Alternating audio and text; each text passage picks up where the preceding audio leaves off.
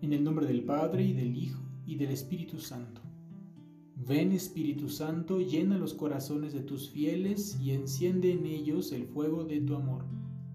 Envía Señor tu Espíritu y todo será creado y se renovará la faz de la tierra. Hoy, tercer domingo de Cuaresma, meditaremos el Evangelio según San Juan, capítulo 2, versículos del 13 al 25.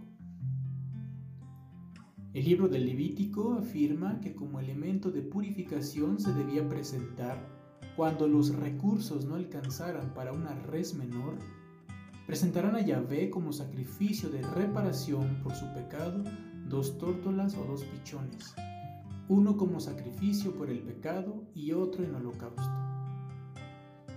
constituyéndose así la ofrenda de los pobres Jesús se opone a la intención de oprimir al necesitado, al vulnerable, al marginado, al explotado.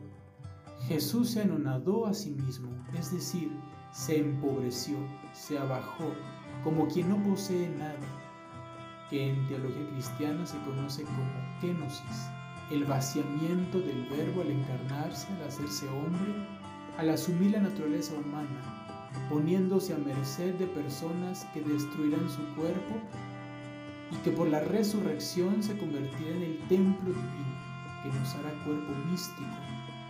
Pobreza, sufrimiento y marginación están vinculados íntimamente al corazón de Jesús.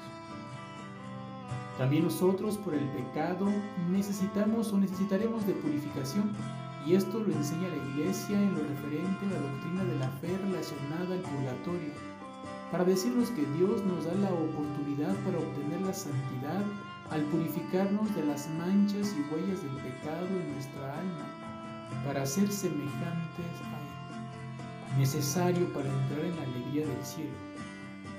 Sin embargo, si al morir, si lo hacemos sin la menor mancha o huella de pecado en nuestra alma, será el momento de nuestro gozo, porque veremos a Dios, el deseo más hondo del corazón del hombre. Así es como Dios se convertirá en el lugar de nuestro reposo, sin embargo, este tiempo de cuaresma es un tiempo de purificación, no movidos por el miedo, la preocupación o la angustia, sino impulsados por la luz divina que nos permite encontrarnos con el amor divino, que nos mueve, levanta, empuja, anima, nos consuela para salir de nosotros mismos y encontrarnos con el necesitado, el pobre, el marginado, para así, desde esta vida, al ser movidos por la presencia del amor de Dios, nos dé el don de irnos purificando y configurándonos más con la misericordia divina. ¿Cómo está tu alma? ¿Cómo está mi alma? ¿Cómo cuidas? ¿Cómo cuido del pobre? ¿Crees que cada día que pasa me acerca, te acerca más al encuentro con el amor creador? cómo le entregaré? ¿Cómo le entregarás tu alma con los frutos de esta vida? Soy el diácono Luis Torres Salazar de la etapa de identificación con Jesucristo Buen Pastor.